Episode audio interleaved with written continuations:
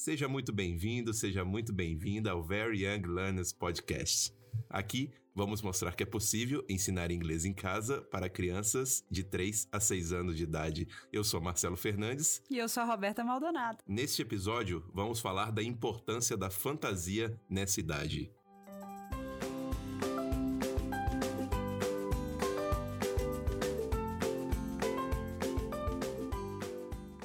Roberta, qual é o seu problema com a Disney?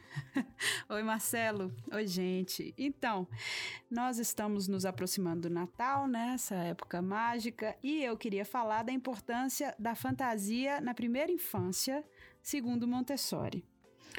Para essa estudiosa, a criança com menos de 6 anos de idade não tem a capacidade de diferenciar realidade de fantasia. Né? Desde bebê, ela absorve tudo ao seu redor sem filtro, né? sem regras, sem usar da lógica para diferenciar o que é possível e o que é criação de alguém. Devido a isso, uma prática de quem segue Montessori é esperar a criança completar seis anos de idade para apresentar histórias e filmes fantasiosos e contos de fada. Para o Piaget, que é o pai da teoria construtivista, que por sinal foi montessoriano, só por volta dos 12 anos de idade a criança teria clara a distinção entre realidade e fantasia, tá? Mas há controvérsias, tem vários estudos sobre o assunto e pode ser que todos estejam enganados, tá? O que eu venho defender aqui hoje, baseada nas observações de Montessori e no meu convívio com crianças dessa idade, é que todo cuidado é pouco na hora de expor a criança pequena a filmes, por exemplo, da Disney e de super-heróis. Né? Eu defendo que o foco nessa idade deva ser em proporcionar à criança experimentação com a natureza, com plantas, com pedras, ou seja, o concreto e deixar o abstrato e os contos fantasiosos para um pouquinho mais tarde. Mas a fantasia não é super importante na vida da criança? Sim, mas a fantasia da criança. Os personagens que ela cria para interpretar o mundo, para digerir o que ela viveu no dia dela, né? As fantasias dos desenhos dela, que ela cria. Não a fantasia de um adulto, criada por adultos, contadas por adultos. Essas histórias, para criança de até 6 anos, são realidade. Esses personagens para criança são pessoas de verdade, ela não faz essa distinção pessoas que voam, que pulam de prédios, princesas perfeitas, né? Adultos ou maravilhosamente compreensivos ou super cruéis. E esses modelos de pessoas é, unidimensionais são absorvidos por essa criança sem qualquer filtro. E isso pode virar uma crença. Mas eu ainda não entendi qual o problema de uma criança achar que o Homem-Aranha não é real. A graça é essa mesmo. eu acho, eu, que isso é uma desonestidade com a criança e um tempo desperdiçado que ela poderia estar tá aprendendo sobre dinossauros, por exemplo, ou aracnídeos, que por sinal são fascinantes, elementos que acrescentam ao mundo dela sem ser um pacote fechado, uma história pronta. Eu acho que achar que um super-herói é real cria modelos impossíveis, cria ansiedade e que pode inclusive ser arriscado para a saúde da criança. Ah, isso é, isso é uma verdade, uma grande verdade. Minha mãe uma vez me pegou no parapeito da janela com uma fralda amarrada no pescoço, que era a minha capa.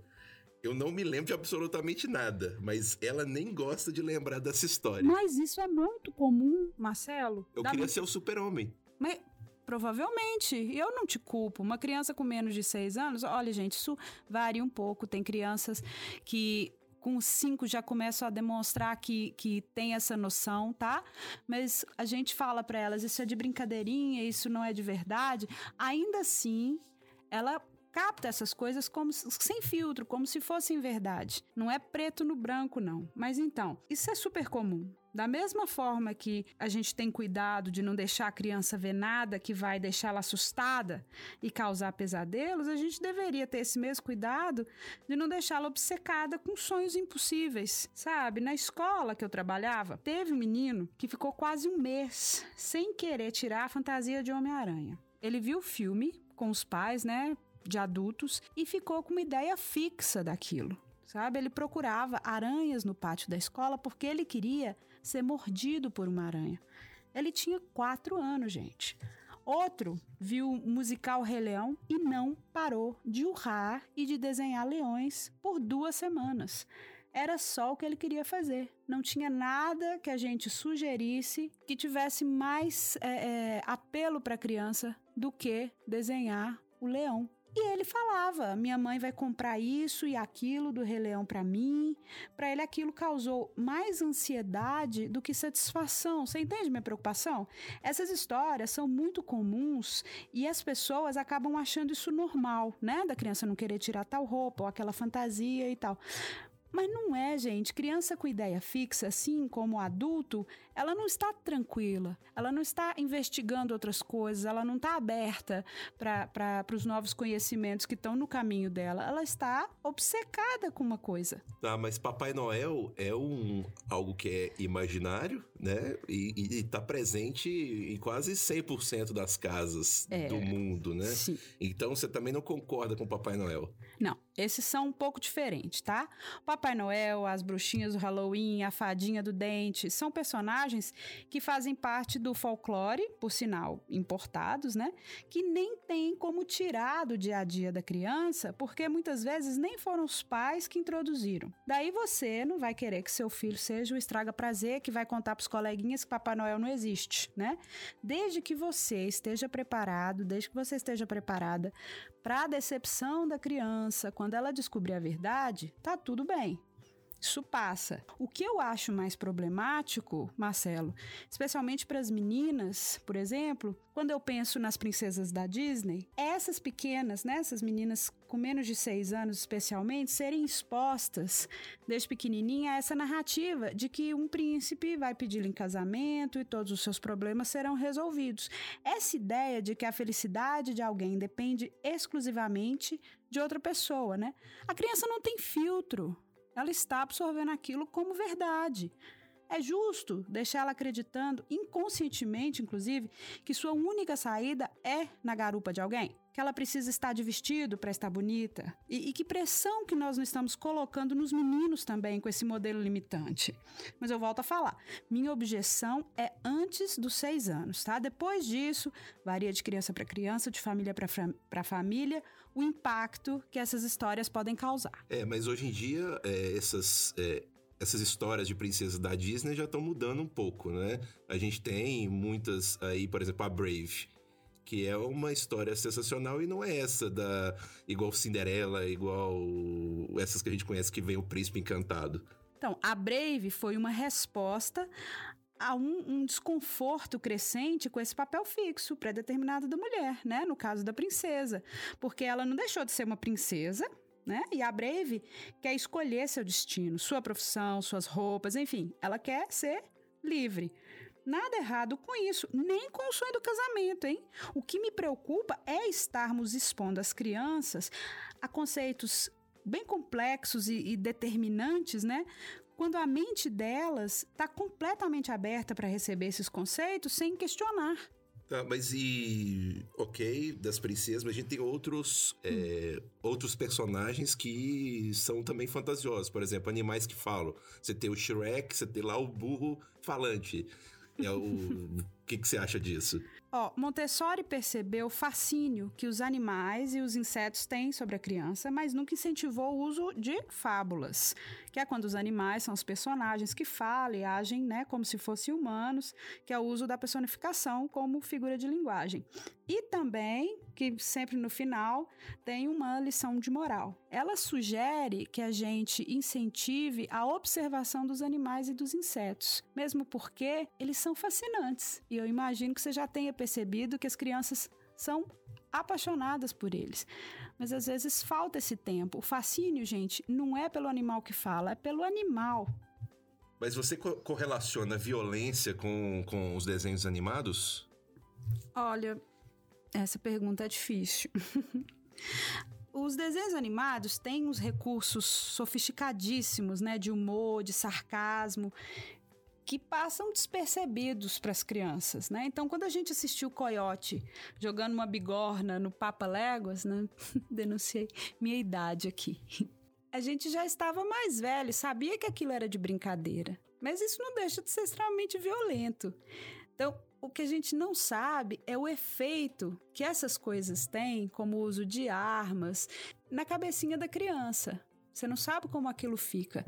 Eu sei, eu vejo que as crianças que assistem filmes que às vezes não são, não são indicados para a idade delas, elas ficam refazendo aquilo. Elas atiram e fazem os barulhos, pô, pá, pá, é até uma forma e batem, dela... né? Dependendo do, da, da, violência, né? Você vê alguém batendo, é, a criança tende a copiar. Eu acho isso eu creio eu que isso seja passageiro. Ela vê aquele filme, ela, aquilo passa pelo sistema dela e, e, e para, sabe? Mas ainda assim eu não sei qual é o efeito que isso tem na criança. Mas então a gente tá problematizando o pica-pau, porque, na minha opinião, pica-pau moldou o caráter de muita gente da nossa geração moldou caráter? Sério mesmo? Não acho que o pica-pau teve essa força toda. Ele te divertiu, mas criança de, de, até seis anos de idade, ela não gosta. Ela, ela não entende metade do que passa ali. Ela fica é, é, cativada pela música, pelo, pela repetição da, da, risada dele. Se for, eu realmente não conheço, não sei, não conheço crianças que tenham assistido Pica-Pau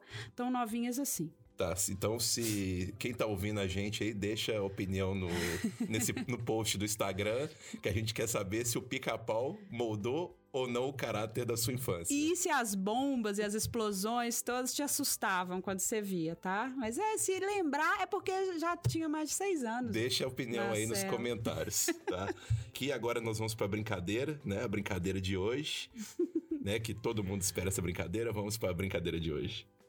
Então a brincadeira de hoje é fora de casa. Tá calor na maior parte do Brasil, então vocês vão sair de casa e escolher um parque ou uma pracinha onde haja árvores e verde. Comece no cantinho do inglês, no horário de sempre, para que a criança entenda que vai haver a mudança do idioma, ok? Comece falando com a criança em inglês desde o início. Let's start. E quando ela fizer perguntas em português do tipo, onde a gente está indo? Você sempre responde surprise. E tente, se vocês forem de carro ou caminhando, cantar uma musiquinha em inglês. Evite falar em português se possível, tá? Então você fala para ela: We going to the park, ou We going to the square, We going to collect leaves mesmo que ela não entenda, use sua, seus gestos, use a sua expressão facial para a criança entender que lá vem coisa boa, tá? Então você vai decidir o que, que vocês vão o que, que vocês vão catar. Se vai ser semente, se vai ser folhas, quando vocês chegarem ao local escolhido. A criança que decide no final das contas, né?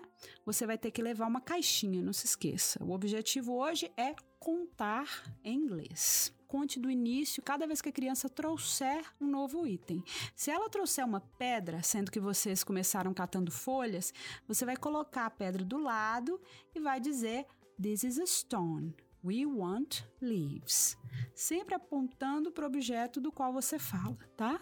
Você vai usar seus gestos, mais uma vez, né? expressões faciais, o tom de voz, tudo a favor da comunicação. O objetivo não é que a criança repita o que você diz, tá?